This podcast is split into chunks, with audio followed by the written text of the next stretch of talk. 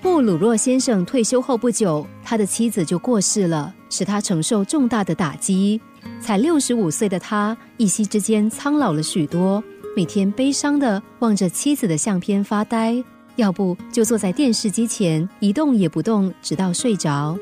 他不再和朋友来往，把自己关在屋子里，就像从这个世界蒸发了一样。慢慢的，人们也忘了他的存在。日子一天一天过去，他的女儿看到父亲仍未脱离丧妻之痛，感到焦急万分，不停的想着该怎么样才能提振父亲的精神。记得母亲在世的时候，父亲是个随时随地都充满活力的人，几乎没有什么事能够难倒他。现在女儿到底要怎么做，才可以重新换回父亲对生活的热情呢？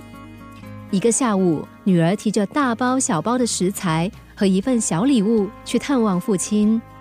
看着女儿放到他手上的东西，父亲好奇的询问。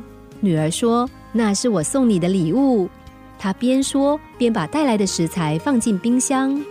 父亲打开礼物一看，原来是本食谱。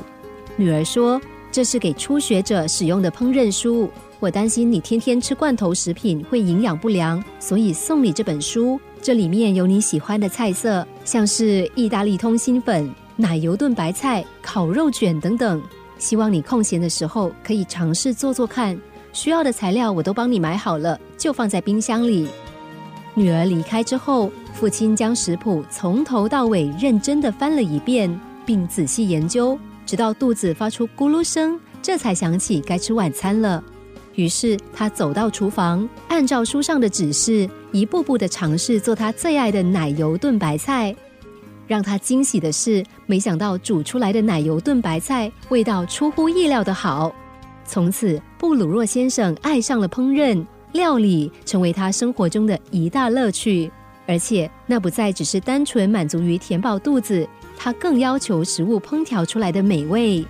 当他对自己的烹饪技术十分自信之后，就开始邀请朋友到家中品尝。如此一来，不但可以在大家面前一显身手，看到每个人吃得津津有味的幸福模样，他也因此感到无比快乐。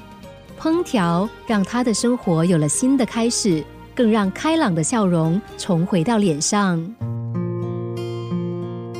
培养兴趣是一项重要的生活条件。在兴趣中建立目标，不但能使自己活得快乐，更能够让人感到蓬勃的生命力。